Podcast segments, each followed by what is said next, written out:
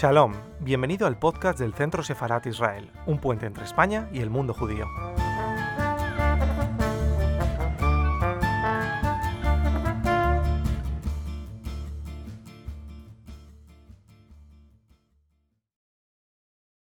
comienzo. Bueno, antes que nada, muchísimas gracias del Centro Sefarat Israel porque estéis aquí, los que estáis oyendo esta intervención del profesor Josep Calvet. Eh, también felicidades, eh, nos felicitamos por el Día del Libro y en ese sentido, como Día del Libro, os voy a aconsejar el libro de Joseph Calvet, que me parece que es un libro muy interesante y que va a acompañar además a esta conferencia Huyendo del Holocausto. Eh, este, este, esta conferencia pertenece a un ciclo que hemos hecho acerca del viaje en torno al mundo judío. La coordinadora es Nuria Morere, también la queremos agradecer desde aquí, y muchos de los participantes podrán, obtener eh, créditos dentro del, área de, la profesora, de la doctora Nuria Morere para, sus asignaturas. El profesor Joseph Calvet es especialista precisamente en este tema, que lo lleva trabajando muchos años. Es doctor en Historia de la Universidad de Lleida y ha trabajado desde hace mucho tiempo en los estudios sobre los Pirineos durante la Segunda Guerra Mundial y la posguerra. Es el autor de un análisis global sobre la llegada a España de refugiados de la Segunda Guerra Mundial y coautor de una investigación sobre redes de información, evasión aliadas, eh, entre otras muchas investigaciones. Además, ha sido el, director, el el comisario de una exposición que hemos tenido recientemente en el Centro Sefarad de Israel, una exposición que, ha sido de gran impacto para todos nosotros, en la que se podía ver las historias de muchas de estas familias que han podido salvar su vida gracias a, este paso. Y con muchas de ellas este profesor se ha puesto en contacto y ha podido recoger de primera mano eh, la historia y ser parte de ese testimonio de los hijos de estos supervivientes. Así que, profesor, muchísimas gracias por estar aquí y, gracias por esta conferencia porque hemos querido mantener, a pesar del confinamiento, como parte de nuestro trabajo de Centro Sefarad Israel en casa. Así que muchísimas gracias, profesor. Gracias, Esther. Gracias, Israel. Eh, Israel, ¿puedo comenzar o tienes que...? No, puedes comenzar perfectamente. Sé solo recordar al público que puede hacer sus preguntas al terminar la conferencia. Gracias. De acuerdo. Pues eh, muchísimas gracias, Esther. Muchas gracias también, Nuria, por haber eh, pensado en mí para participar en este ciclo que, desgraciadamente, por las razones que todos conocemos, no se ha podido desarrollar con normalidad. Quisiera empezar mi, intervención eh, con mis mejores deseos para todas las personas que me están escuchando, me están viendo. Esperemos que los que tengáis eh, personas afectadas o con dificultades, pues la situación mejore para, para, todos ellos próximamente.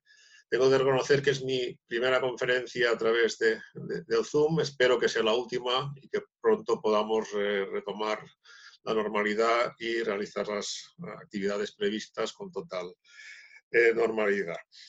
Bien, también un último agradecimiento al Centro Sefarat Israel, a todos sus miembros, por haber confiado en mí, por haberme apoyado en, todo momento en mis investigaciones. Creo que ya eh, estoy colaborando con ellos eh, desde hace 8 o 9 años y mi agradecimiento por, por todo su apoyo. Entrando ya en el contenido de mi intervención, tengo un tiempo limitado, por lo tanto, mm, eh, voy a correr un poco más de lo que tenía previsto hacerlo eh, si hubiera desarrollado la conferencia de manera presencial.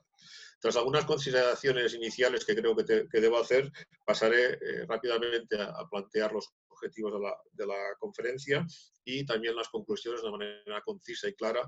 Y luego en el turno de preguntas, que, al que ahora se refería Israel, pues todos ustedes que quieran plantearme alguna cuestión, encantado de responderles he titulado, o tituló en su momento la conferencia como, con el título Huyendo de Hitler a través de los Pirineos.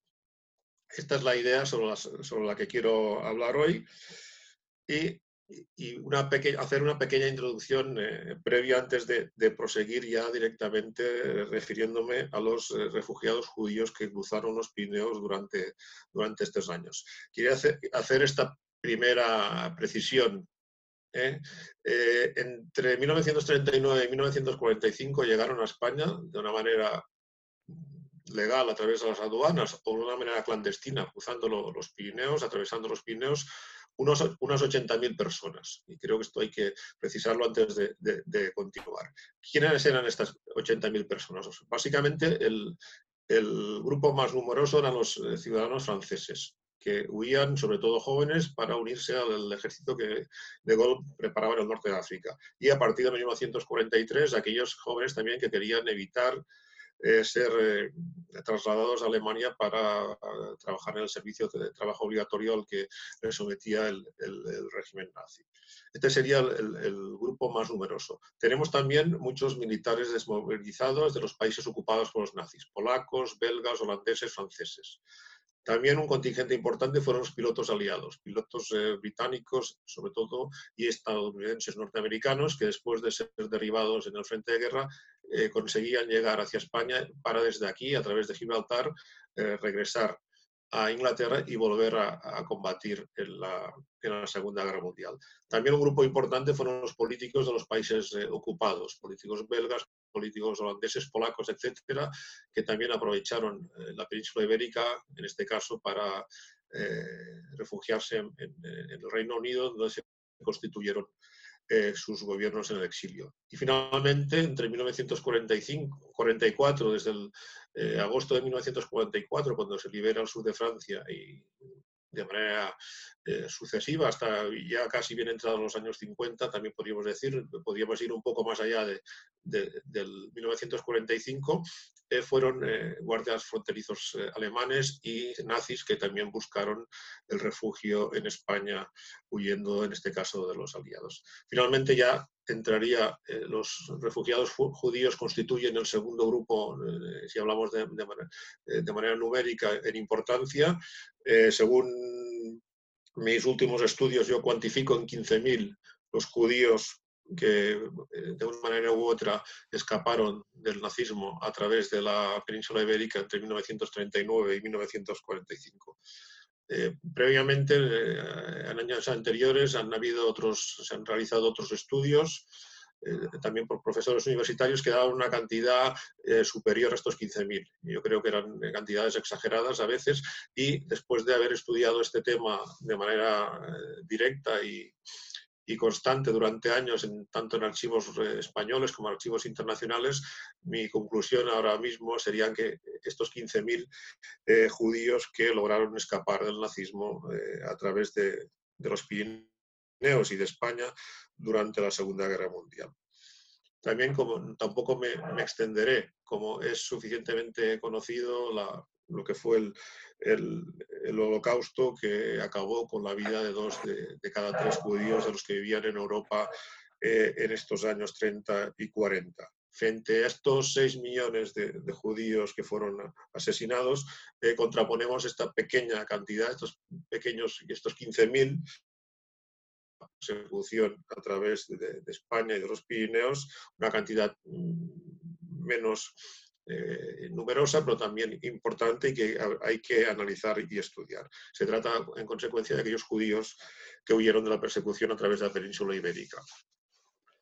Es este contexto donde voy a, centrar mi intervención, el explicar el cómo y por qué 15.000 eh, judíos llegaron a España.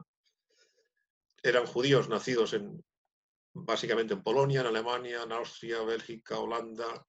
Es decir, estamos hablando de 15.000 judíos eh, askenazíes. No, estamos, no estoy hablando, no hablaré de los judíos sefarditas que también eh, volvieron o regresaron a, la península ibérica en, estos años, en estos años porque tienen una problemática diferente y una, sistemática diferente a los que yo me voy a, referir eh, esta tarde. Tampoco hablaré de los eh, judíos que fueron salvados por los diplomáticos españoles destinados en países europeos, que también sería otro tema que se me escapa del marco de esta intervención. Pasando ya de manera directa al, tema de la, charla. ¿Por qué España se convirtió eh, en tierra de refugio para estos judíos? Una gran paradoja pueden ustedes eh, plantear. Estamos hablando de huidos del nazismo que buscaban refugio o llegaban a un país gobernado por una dictadura fascista muy próxima a Hitler. Esto es una evidencia y, por lo tanto, una primera paradoja en toda, en toda esta historia. Hay que decir que España, junto a Portugal, junto a otros países como Suecia, Suiza, fueron países que no fueron ocupadas por el ejército nazi, fueron países que se mantuvieron durante eh, los años de la Segunda Guerra Mundial en, posiciones de neutralidad. la posición española eh, osciló entre esta teórica neutralidad, no beligerancia durante estos eh, años de, conflicto, a pesar de, como decía antes, de la, cercanía ideológica del franquismo con el nazismo alemán. A medida que avanzaba la, Segunda Guerra Mundial, avanzaba la, guerra, las posibilidades para los judíos que pretendían ir a Suiza que era, fue otro país receptor de, refugiados, se fueron complicando. La propia situación geográfica del país helvético, en el centro de Europa, ya dificultaba el acceso y también la política, poco a partir de un determinado año, eh, la política poco clara que tuvieron las autoridades suizas de acogida de estos refugiados. Paralelamente, España y Portugal, la península ibérica, fueron llegaron a ser, a partir de 1943, la única, el único destino, el destino eh, preferido para todos aquellos judíos que huían del holocausto. Su conexión marítima a través de los puertos españoles o puertos eh, portugueses en el Atlántico fue determinante para que pudieran eh, huir y pudieran salvarse miles y miles de personas. También una, precisión mm, antes de, continuar. Desde la llegada al poder de, Hitler en Alemania en el año 33, hubo ya una primera oleada de, refugiados eh, judíos que se establecieron en España, sobre todo entre, el 33 y el 36. Entonces fueron estos judíos que vieron con más eh, nitidez, con más precisión que algo eh, estaba sucediendo en Alemania y fueron los primeros que decidieron emprender el camino del exilio. Esto fue a partir, de, sobre todo, del 33. Pero en la propia Alemania hay dos hechos eh, capitales que también no, eh, quisiera obviar y pasar por alto, que son, los que motivaron que eh, aumentara la huida de estos refugiados judíos. Hablando con muchos testimonios, antes Esther se refería a las entrevistas que he podido realizar en todos estos años con supervivientes y personas que huyeron a través de España, todas ellas eh, coinciden en, este hecho. Eh, los dos hechos claves que marcan subidas de familias eh, judías que vivían en Alemania, vivían en Bélgica o en, Holanda, casi todas ellas hacia, hacia Francia, que fueron las, leyes de Nuremberg del año 35 y especialmente, muy especialmente, la noche de los cristales rotos de noviembre del 38. Este último pogromo creo que fue decisivo. Todo el mundo, todas las personas que he entrevistado coinciden en ello para que los judíos residentes en Alemania y en Austria se dieron realmente cuenta de que nada bueno les sucedería si continuaban en sus países de, residencia. Algunos intentaron a partir de entonces huir, para otros, eh, siguieron, otros siguieron confiados en que nada les sucedería y a la postre, como se demostró, fue un gran error. ¿Cuándo comienzan a llegar eh, refugiados judíos a España? A medida que aumenta la, represión nazi, a medida que aumentan las conquistas territoriales nazis, Polonia, y se va ampliando hacia otros países europeos, los judíos van retrocediendo hacia Francia. La rendición francesa de, la primavera de 1940 también es un hecho capital que hay que tener en cuenta porque provoca que muchos de los judíos que se habían establecido o vivían en la zona de alrededor de París o en el norte de Francia vayan retrocediendo todavía más, eh, retrocediendo hacia el sur a esta zona controlada eh, o que quedó en manos del gobierno de, capitaneado por Petain, la Francia de Vichy. A la, postre, también hay que decir que la Francia de Vichy eh, también colaboró de manera intensa y clara con los nazis en la persecución de los judíos, promulgando numerosas leyes anti, anti, antijudías. Entrando ya en el, papel de España, la llegada de refugiados judíos a España yo la divido en tres fases bien acotadas o, que intento acotar cronológicamente para que la, situación se, entienda mejor. Son tres fases, van muy, tienen directamente relación con los hechos de la propia Segunda Guerra Mundial y especialmente con la diferente eh, normativa antijudía que se fue promulgando eh, especialmente en el Estado francés. La primera oleada de refugiados la tenemos desde finales de 1939 y duraría hasta finales de 1940.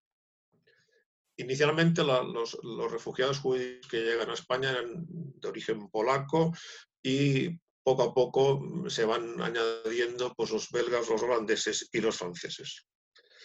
Es, este, es en este momento, estos primeros años, 39-40, donde también se produce la fuga y la llegada a España de algunos de estos, algunos de los intelectuales, de los escritores, músicos, pintores, artistas eh, judíos que se habían establecido en el sur de Francia, sobre todo en la costa sur, la zona de Niza y Marsella, que intentan emigrar hacia Estados Unidos y es en este momento, en el 40, cuando algunos de ellos, los más conocidos, eh, llegan a nuestro país para embarcar hacia América. Hablamos desde escritores o también el escritor checo, por ejemplo, Franz Werfel, eh, que estaba casado con Alma Mahler, la primera esposa del compositor Mahler, y otros muchos que, eh, sobre todo a mediados de 1940, llegaron a nuestro, a nuestro país. Pero realmente el momento álgido se produjo entre julio y noviembre de 1942. ¿Qué pasa en estos meses? En estos meses es cuando se incrementa de manera clara la persecución de los judíos en la Francia de Vichy.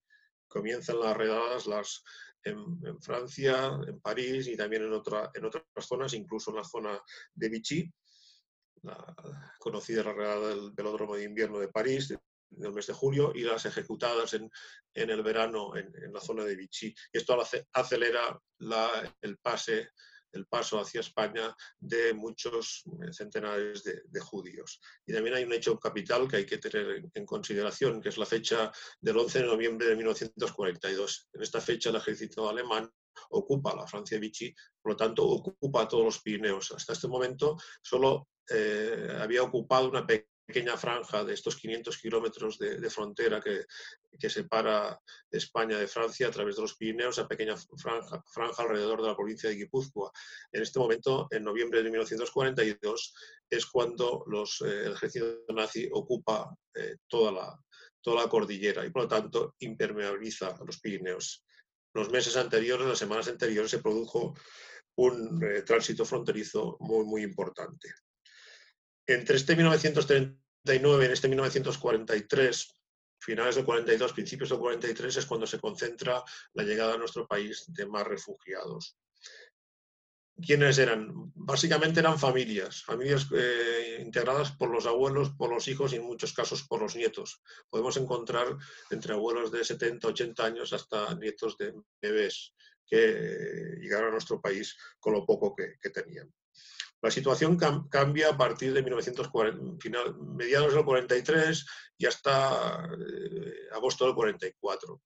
Los grupos, eh, la, la, tipología de los grupos de huidos también cambia. A partir de sobre todo finales del 43 y principios del 44, las personas que llegan a nuestro país, estos refugiados judíos, son jóvenes o niños que habían sido escondidos en Francia por organizaciones eh, de benéficas judías o organizaciones de resistencia judía que se habían organizado en, en el país vecino para precisamente para acoger, para guardar a estos jóvenes jóvenes belgas, jóvenes holandeses que habían sido, eh, habían sido enviados a Francia, eh, se habían escondido en castillos, incluso en conventos católicos, y también muchísimos eh, niños, muchísimos bebés de pocos años que habían sido rescatados desde los campos de internamiento franceses por parte de estas organizaciones de apoyo benéficas humanitarias judías a sus padres padres que iban a ser deportados ya hacia los campos del este de Europa y que gracias a la acción de estas organizaciones humanitarias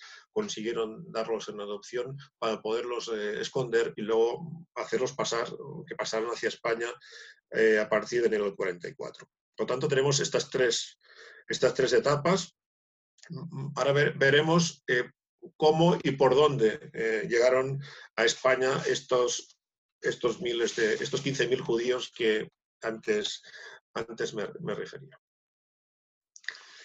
Como he dicho eh, anteriormente, en la explicación anterior, hasta mediados de 1940 los refugiados llegan a las aduanas la aduana de Canfranc, la, la, aduana del Vallarán, la aduana de la Junquera, el Pirineo de, de, Girona. Y lo hacen con la documentación requerida para cruzar la, la, aduana, con el pasaporte, con el visado de salida de Francia, el visado de entrada en España y el pasaje del barco que les debía eh, llevar hacia América. Las autoridades españolas no ponen ningún impedimento, tan solo en algunos momentos otorgan un plazo de cinco días para poder abandonar eh, el país. Todo esto se va modificando a raíz del incremento de las presiones que llegan al gobierno español por parte de la embajada alemana. Y es a partir de estas, presiones, es a partir del verano de 1940 que la cosa se complica. Se complica porque los consulados y las embajadas españolas en, Francia dejan de emitir estos visados, se establece la necesidad o la norma, la obligatoriedad de obtener un aval por parte de los ciudadanos españoles que pueden avalar a la familia en cuestión para que se les conceda este visado, como pueden comprender familias eh, judías esquenazis que no tenían ninguna referencia, ningún contacto en España, la inmensa mayoría, mayoría será para ellos imposible obtener este, este documento. Y por lo tanto a partir de entonces todas las personas que quieren eh, cruzar los Pirineos, los que quieren llegar a España, lo comenzarán a hacerlo de manera clandestina a través de los pasos de montaña, a través de estos puertos de montaña que comunican Francia o el Principado de Andorra eh, con España. Luego entraremos un poco a estudiar o, o, a dar una pincelada de cómo se produjeron estos pasos fronterizos. Y es a partir de noviembre del 42, cuando, como decía antes, los nazis ocupan todos los Pirineos, cuando los, los visados ya prácticamente no, no se otorgan y la, inmensísima mayoría de todos aquellos que quieren cruzar lo deben hacer eh, clandestinamente a través de los puertos de montaña. En este pequeño mapa, no sé si se verá bien, aquí he querido un poco reflejar, pintar los diferentes eh, puntos de acceso, tanto eh, aduaneros como a través de las montañas hay infinidad de sitios, eh, infinidad de pasos. Son pasos ancestrales que eh, históricamente habían sido ya utilizados por contrabandistas, eh, por gente mm, que iba a trabajar de un país a otro y también por, con motivo de las diferentes guerras que sucedieron tanto en España como en Francia. La más reciente, la Guerra Civil Española. Como decía, son numerosísimos. Solo en el Pirineo catalán yo he, he contado unos 200, 200 pasos. Y esto lo, lo incrementamos a, al Pirineo Aragonés, al Navarra y, al, a lo que es eh, el Guipúzcoa, pues pueden ustedes tener una idea de los diferentes, innumerables sitios que eran susceptibles de, cruzar. En función de la vigilancia que se estable, establecerá en, un, en, una u otra vertiente, se utilizará uno u otro, u otro paso. Como decía, hay que tener en cuenta la dureza que tenían estos pasos eh, de montaña. Estamos hablando en el caso del, del, Pirineo Central, Pirineo de Huesca y el Pirineo de, de Lleida, de, de, puertos de montaña cercanos a los 3.000 metros, en torno a muchos de los 2.500. Por lo tanto, fue muy duro, sobre todo para unas personas que tenían una escasa preparación, no, tenían, no iban bien equipadas, como ahora eh, todas las personas que nos desplazamos por, la, por el monte eh, vamos perfectamente equipados. En aquel momento estas personas huían con lo opuesto, huían en muchos casos, con, en caso de las señoras, eh, con, con, faldas, con zapatos de ciudad, por lo tanto fue durísimo. Las condiciones meteorológicas también eh, importantísimas, especialmente en invierno, con la nieve, con el frío, con el viento, etc. Y otro hándicap importante que tuvieron que afrontar fue la vigilancia que hubo en el lado francés y en el lado español especialmente en el lado francés, a partir de este noviembre del 42, cuando los nazis ocupan ya la vigilancia, la policía francesa es sustituida por eh, equipos de, en muchos casos de, de, de, una unidad específica del ejército alemán eh, compuesta por unos cazadores alpinos austriacos que patrullaban las montañas con esquís, con material ya eh, preparado para, la nieve, que tenían también perros adiestrados para seguir el rastro de las personas que huían, por lo tanto, las condiciones, eh, eh, la dureza de, de, una evasión se incrementó a partir de este noviembre del 42.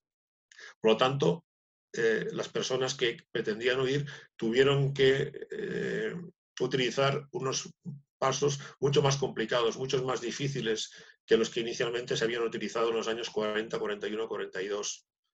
entre el 40 y el 42 los pasos de, Girona y de, Navarra, que, fueron, que eran los más, digamos, más bajos, fueron los utilizados con más frecuencia y a partir de este momento eh, el Pirineo de Lleida, el Pirineo de Huesca cobran más protagonismo. En consecuencia, eh, se utilizan eh, puertos de montaña más, más duros, eh, se incrementan los accidentes, se incrementan las muertes de las personas que, que pretendían huir. Y también las muertes, las congelaciones, hubo, analizando la, documentación de los hospitales de, los, eh, de, las ciudades fronterizas, vemos también digamos, el internamiento de muchas personas que, llegaban con, que llegaban con congelaciones, con eh, eh, con signos evidentes de cansancio, etcétera, etcétera. Y también tampoco hay que desdeñar la participación, en este caso, de algunas personas, de algunas guías, de algunos de estos pasadores que se, que se encargaron de, ayudar a estos grupos que querían huir, que en algunos casos, pues eh, yo eh, aquí lo he puesto como guías sin escrúpulos, personas que se dedicaron a robar a lo poco que tenían estas personas poco o mucho, algunas llegaban, llegaban, sí que llegaban con, con, divisas y con joyas que llevaban las personas que huían esta huida a la desesperada. Esta sería la, situación que se produjo en, todos aquellos que, huyeron de manera clandestina. En este momento, cuando se mm, plantea eh, la huida clandestina como la, única alternativa, es cuando cobran importancia estas redes de evasión a las cuales me refería anteriormente, para ayudar, para complementar la, la huida de estas personas que no conocían, como es lógico, los caminos fronterizos que conducen desde Francia a España. Unas redes de evasión que habían sido organizadas inicialmente por los mismos países aliados para ayudar a escapar básicamente a militares de graduación y a políticos en estos primeros años, como antes he comentado. Pero que poco a poco estas mismas redes de evasión eh, se fueron ocupando de llevar hacia la península ibérica a estas familias de, judíos. En estas redes eh, colaboraron muchos españoles, algunos eh, contrabandistas que vivían alrededor de la frontera, que en este momento dejaron de, de lado sus actividades de, transporte de tabaco, de sal, de lana en una u otra dirección para ocuparse del paso de, las personas porque cobraban y por lo tanto tenían unas ganancias importantes, pero también colaboraron muchos eh, exiliados españoles en el sur de Francia vinculados a partidos de oposición, lógicamente, al franquismo con la esperanza de que eh, esta colaboración con los países aliados les ayudaría, contribuiría a que los aliados ganaran la Segunda Guerra Mundial y por lo tanto que estos aliados produjeran un cambio político, auspiciaran un cambio, cambio político en España. Por lo tanto, sí que hubo una participación directa de, españoles en esta, en esta labor. Y aparte de las personas, aparte de estos españoles que realizaban tascas de, guías, sí que quiero también referirme a los eh, ciudadanos anónimos del Pirineo. Digo anónimos porque muchos de estos eh, comportamientos nunca han salido a luz. La gente que, lo hizo se, fue a la tumba eh, con, esta, con esta conducta, muchos, como decía, muchos ciudadanos anónimos que ayudaron a, cientos de, personas ya sea a dormir en sus masías, en sus bordas de, montaña, darles comida, etcétera, etcétera. Y también, ya en esta última parte, eh, a partir de finales del 43 y durante todo el 1944, las mismas organizaciones humanitarias benéficas judías que actuaban en Francia se encargaron de articular unas redes propias de evasión para conducir hacia España a sus propios grupos. ¿Qué trato dio el gobierno español a estos refugiados? Eh, la actitud del gobierno español siempre la, la calificó con una actitud que tuvo sus claros y sus oscuros. Vamos, voy a intentar explicar brevemente por qué. Como hemos visto anteriormente, entre el año 1939 y el año 1940 no hubo ningún problema, todos los que llegaban con la documentación en regla podían continuar viaje. El problema, los primeros problemas aparecen ya a mediados de 1940 con estas presiones de la embajada alemana y cuando España eh, firma un acuerdo con el gobierno de Vichy, mediante el cual permitía la expulsión a todas aquellas personas que fueran detenidas a cinco kilómetros de la frontera, en uno u otro sentido, tanto en España como en Francia. Esto la práctica posibilitaba que la Guardia Civil, que era el cuerpo que se encargaba de la vigilancia de los caminos que procedían de Francia, pudiera mm, devolver, entregando a la Gendarmería francesa, a todas las personas que, que, fueran detenidas por paso clandestino de, frontera, paso clandestino de los Pirineos. A la práctica, hay que decir que esto funcionó de, manera, de, una, de una manera muy poco mm, digamos, unificada en toda la frontera. en algunos pasos fronterizos se aplicó, en otros no. Hubo días en que sí que se aplicó, otros días no. Por lo tanto, no hubo un comportamiento unificado durante el tiempo en que estuvo en vigor esta posibilidad. Lo que sí que también hemos visto que, que la, norma de que estos cinco kilómetros tampoco se respetó. Eh, hemos podido también eh, encontrar referencias de que algunas personas que habían cruzado clandestinamente los Pirineos cuando estaban en Zamora o estaban en Salamanca a punto de llegar a Portugal, fueron detenidas por la policía o por la Guardia Civil y fueron devueltas a territorio francés.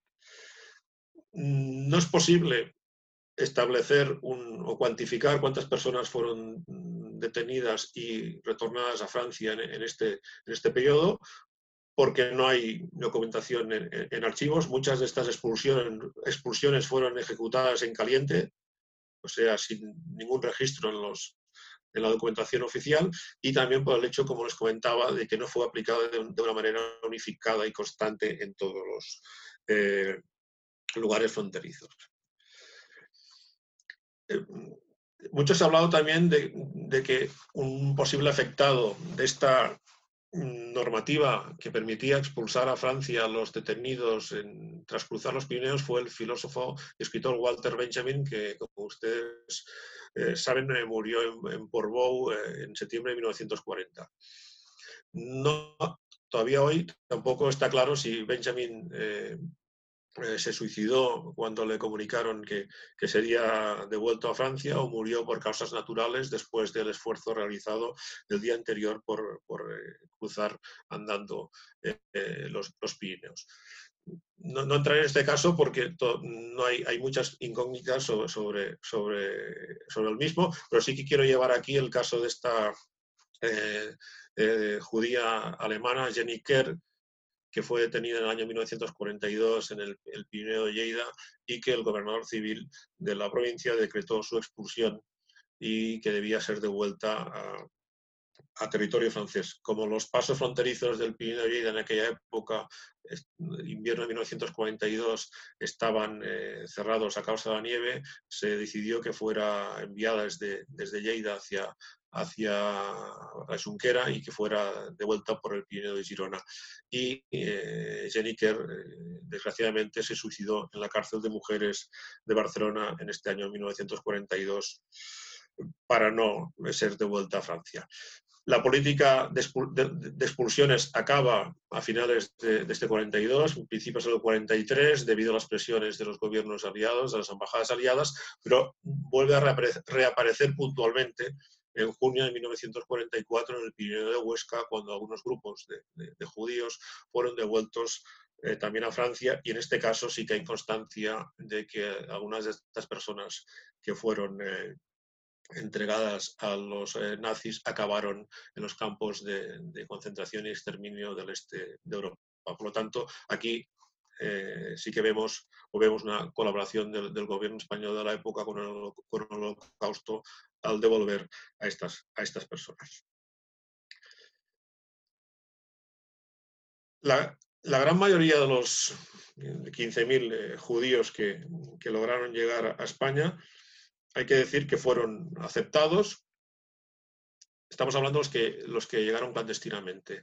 Fueron aceptados, en principio eran eh, detenidos, se les enviaba a los calabozos eh, de las localidades donde estaba el cuartel de la Guardia Civil, posteriormente enviados a la, cárcel del partido judicial y un tercer eh, estadio, las cárceles provinciales eh, o habilitadas. Había, en ese momento había tanta población reclusa a consecuencia de los presos políticos de la, de la guerra civil que se habían habilitado algunas cárceles aparte de las provinciales. Estamos hablando de las cárceles provinciales de Pamplona, de Barbastro, Huesca, Zaragoza, Lleida y Girona. Y también puntualmente algunos varones judíos fueron enviados al campo de concentración de Miranda de Ebro, que era el último campo de los que habían sido creados durante la guerra civil, que todavía eh, sobrevivía a la finalización de, la, guerra. Por lo tanto, la, situación era que estas personas, cuando llegaban a nuestro país, eran encarceladas. Las familias eran separadas. Los varones iban a las cárceles de, hombres y las mujeres podían ser internadas en las cárceles de, mujeres en las provincias donde había cárcel de mujeres, en Girona, en, en Navarra y en Huesca, en la cárcel habilitada en Barbastro. En el caso de Lleida no había cárcel de mujeres.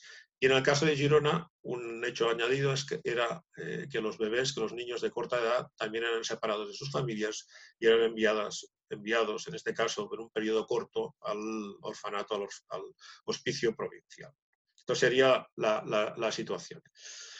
Por lo tanto, ya voy eh, concluyendo, se planteaba un, tema importante que era la llegada a España de estos eh, centenares, miles de refugiados y personas que no querían quedarse en, nuestro país. Su objetivo era desplazarse, emigrar a un tercer país, sea en América o en entonces protectorado de, Palestina.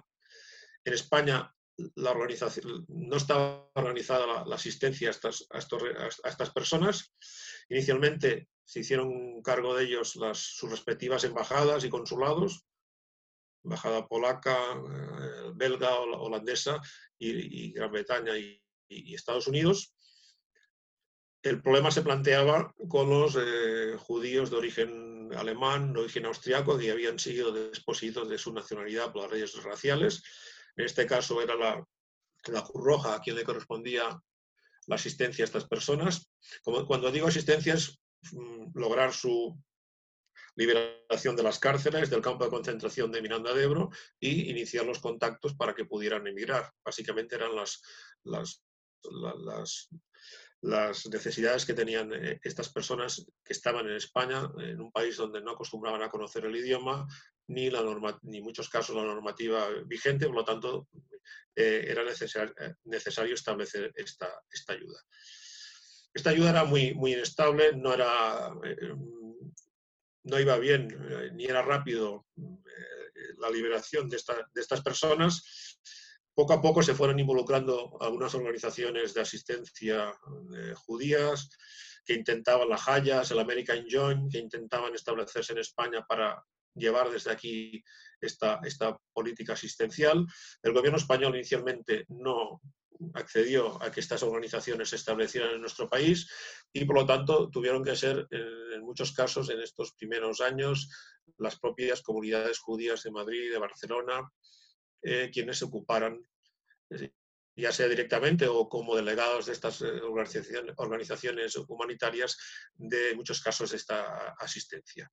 Lo tenían que hacer a título individual, por lo tanto, era, era, complicado por la situación política que se vivía en esos momentos en, nuestro país, tanto a nivel político como también a nivel de, eh, de, las comunidades judías en estos primeros años del primer, primer franquismo.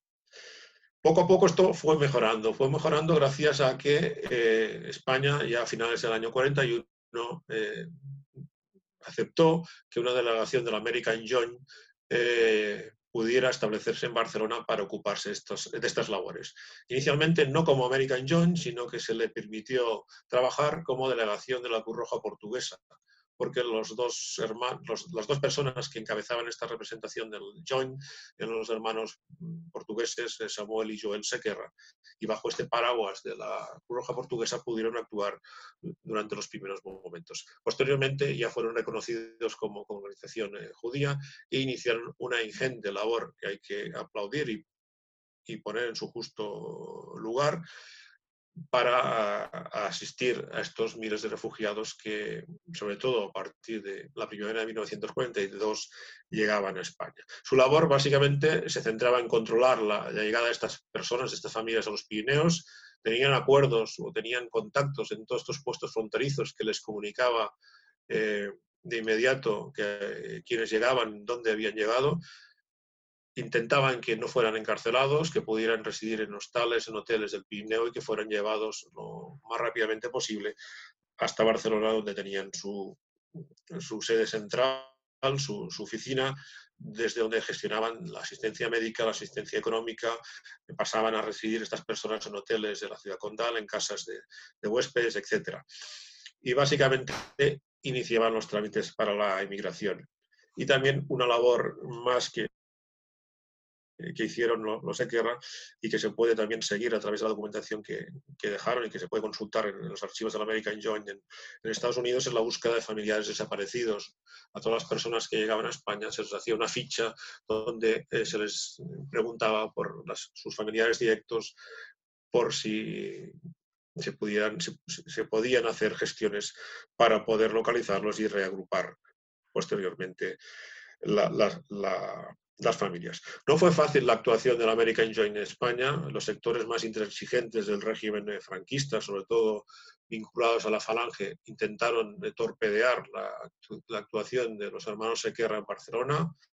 Los hermanos Sequerra estaban alojados, en, tenían alquilada toda una planta en el Hotel Bristol, eso es un hotel ya desaparecido, pero situado en, la plena eh, Plaza de Cataluña de Barcelona, eh, sufrieron dos atentados o dos asaltos a sus oficinas por elementos eh, falangistas eh, en el año 42 y en el año 43. Por lo tanto, eh, su labor estaba en el punto de mira de los sectores más intransigentes del, en, este caso del, partido único de, la época. Pero, como decía, los hermanos Sequerra realizaron una brillantísima actuación que se prolongó más allá del final de la Segunda Guerra Mundial. Estuvieron en Barcelona hasta los años 50, ocupándose de, también de traer a España para luego eh, que pudieran desplazarse fuera de, la península ibérica a muchos de los judíos que habían quedado atrapados en Europa y habían sobrevivido. ¿Cómo se organizó esta salida, la salida de, España de, estos 15.000 eh, personas? Hay que decir previamente que una de las facetas que, intentaban los hermanos Sequerra es agrupar en, Barcelona a, todas estas personas que, huían, tanto los que habían eh, logrado llegar a través del Pirineo de catalán como el Pirineo aragonés, el destino era Barcelona. En, Madrid, que antes se, me había olvidado comentarlo, no, no, hubo mm, delegación del American Joint, pero sí que se estableció un equipo de, los cuáqueros norteamericanos que trabajaban desde unas dependencias, desde una oficina eh, de la propia embajada norteamericana en España, y a través de, estos eh, cuáqueros, de este, de este, equipo de cuáqueros que, se ocupaban de, este tema, se logró eh, conseguir muchísimos visados del gobierno norteamericano, especialmente para niños judíos huérfanos que habían llegado, que llegaron a España entre el año 43 y el año 44 y que fueron enviados a, Estados Unidos eh, con, sus propios familiares, los que tenían familiares, y en otros casos con, eh, en casas o en centros de, adopción. La relación que hubo en ese momento de, los cuáqueros con la esposa del presidente Roosevelt norteamericano posibilitó la llegada de estos eh, visados. No era fácil conseguir visados porque tanto el gobierno norteamericano como el gobierno británico para Palestina eran muy restrictivos en la emisión de estos, documentos. ¿Cómo se organizó la, eh, salida? Eh, la estancia de, estos refugiados en, España mm, varía, depende en función de la época en que llegaron aquí eh, y las posibilidades de organizar un, convoy de salida. Eh, los que llegaron de manera clandestina el año 41 o el año 42 son los que más tardaron en salir. En algunos casos pudieron estar aquí un par de años hasta que se conseguían estos visados y se organizaba eh, esta expedición. Los que llegaron en 1944, estos jóvenes o niños, fueron los que tuvieron una salida más, más rápida porque durante el año 44 se eh, establecieron numerosas salidas. No era fácil. Como decía antes, inicialmente eran organizadas por las propias embajadas la Cruz Roja, y las, a, distancia estas organizaciones eh, humanitarias benéficas judías, las Hayas, el American Joint o el American Friends Service Committee, en el caso de los, de los cuáqueros. La salida se efectuaba una vez tenían ya los visados de entrada en un, en un tercer país eh, a través de puertos españoles, eh, Puerto de Bilbao, Puerto de Vigo y Puerto de Cádiz, y puertos portugueses como el Puerto de Lisboa. Desde Bilbao y de Vigo partieron fundamentalmente eh,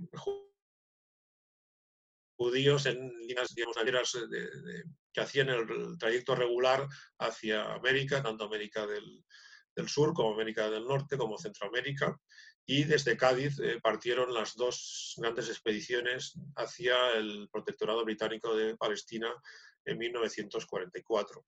Desde Lisboa partían también estas eh, líneas eh, regulares hacia América y también estos dos, estas dos expediciones que, les decía que salían desde, desde Cádiz en el 44, el puerto de, inicio de recorrido fue Lisboa porque no se permitió al American John alquilar los barcos en España, fueron alquilados en Portugal, desde Portugal, desde Lisboa, fueron hasta Cádiz, donde eh, las personas esperaban, eh, desde, habían sido llevadas desde Madrid, desde Barcelona, para poder embarcar hacia el puerto de, Haifa.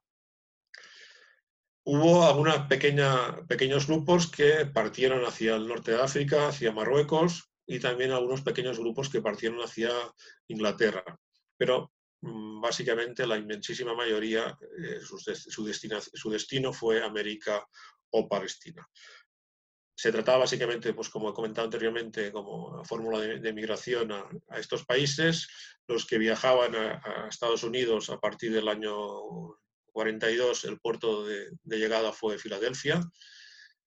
Y los que llegaban a Palestina, estas expediciones de enero y octubre del 44, eh, lo hicieron al puerto, al puerto de Haifa. Ya para acabo concluyendo, tres ideas básicas de lo que he querido transmitir esta tarde en esta, en esta charla. La cifra de 15.000 judíos, que son los que ahora mismo abril del año 2020, los que eh, cuantifico que consiguieron salvarse de la persecución y del holocausto a través de España. España fue para todos ellos una tierra de refugio. El gobierno español tuvo, como decía, una política de claros y oscuros hacia estos refugiados. La propia posición ideológica del, gobierno franquista pues, tuvo mucho que ver en ello y sus complicidades con el nazismo. Este periodo un poco oscuro entre el año 40, oscuro del todo, entre el año 40 y el año 42, cuando se permitió la devolución eh, de, muchos eh, refugiados judíos hacia, hacia, hacia Francia. Posteriormente, eh, sí que es verdad que mantuvo una, una, actitud más permisiva, pero lógicamente está muy claro que el gobierno español podía haber hecho mucho más para salvar a, refugiados judíos. Y también, quizá no insistí lo suficiente, pero también un mensaje que siempre me gusta transmitir este, eh, fuera ya no, ya no eh, analizo lo que fueron las redes de evasión, que fue una cosa mucho más complicada y organizada, pero sí que hay que alabar en todo momento a la labor eh, silenciosa de muchos ciudadanos, muchos vecinos del Pirineo ayudando a estas, a estas personas que huían eh, con lo poco que tenían en un momento de dificultad. Y mm, permítame también eh, comentar la, anécdota que no hay ningún ciudadano español que haya sido eh, nombrado justo entre las naciones de los que vivían en el Pirineo, de los que ayudaron a familias judías a escapar del nazismo. En el sur de Francia, en todos los pequeños pueblos fronterizos que están muy cerca de nuestros pequeños pueblos del Pirineo Huesca, Pirineo de Lleida, de Girona, hay innumerables justos entre las naciones y desafortunadamente no hemos llegado a tiempo para poder eh, estudiar la posibilidad de que alguno de nuestros eh, conciudadanos que tanto ayudó eh, pudiera tener este, esta distinción. ya acabo. ¿Qué queda en España? Un poco para situar también el tema eh, un poco en la actualidad. ¿Qué queda en España de la memoria esta, del paso de estos refugiados judíos? Pues quiero explicar brevemente dos minutos eh, dos, dos, eh, pequeños, dos pequeñas aportaciones. Por un lado, el, proyecto Perseguidos y Salvados, que auspicia la Diputación de Lleida, que desde hace años está recuperando estos caminos de salvación para los refugiados judíos se están señalizando, se están limpiando, se están eh, poniendo en valor para que todas aquellas personas que quieran eh, recorrer alguna de estas rutas que facilitaron la vida de, miles de personas, no solo judíos, sino como, he visto, como hemos visto en el inicio de esta charla, eh, jóvenes franceses, aviadores, políticos, etcétera, puedan pues seguir, sentir lo que lo que era lo, difícil y duro que era eh, cruzar eh, los Pirineos a través de estos pasos fronterizos. Y en el, marco de, estas rutas perseguidos y salvados que se han señalizado, eh, la pequeña cárcel de, la población de Sor, también el Pirineo de Lleida, que ha sido reconstruida, no reconstruida, ha sido, ha sido habilitada como museo. La cárcel está igual que estaba en los años 40 y aquí tenemos un pequeño museo donde se explica este, este episodio histórico de, las evasiones durante la Segunda Guerra Mundial. Y dos, dos aportaciones más. esta eh, pieza escultórica que pueden ustedes visitar en Portbou, en Girona, realizada por el escultor y arquitecto israelita eh, Dani Caravan en honor a Walter Benjamin, este memorial Benjamin, y finalmente en el puerto de Cádiz este monolito en homenaje, por un lado, a Ángel Sanz Briz, eh, diplomático eh, que logró salvar eh, a centenares de judíos en, en, Budapest, y en el otro lado un mensaje alegórico a los eh, judíos que lograron salir de España a través del puerto de Cádiz en 1944, a través de la figura de este señor Mosé Yanay, que fueron uno de los integrantes, en este caso, de la expedición que salió en el mes de enero del año 44. Ya que, para finalizar, eh, antes Esther ha hecho referencia a uno de estos libros, pues para todas aquellas personas que quieran profundizar en el tema que hoy muy muy brevemente y con, algunas pinceladas he expuesto esta tarde, pues los dos libros donde yo he intentado eh, exponer los resultados de las investigaciones que llevo a cabo desde, hace años. Las montañas de la libertad y este huyendo del holocausto. Pues aquí acabaría. Eh, muchas gracias por la atención y pasaría la palabra a Israel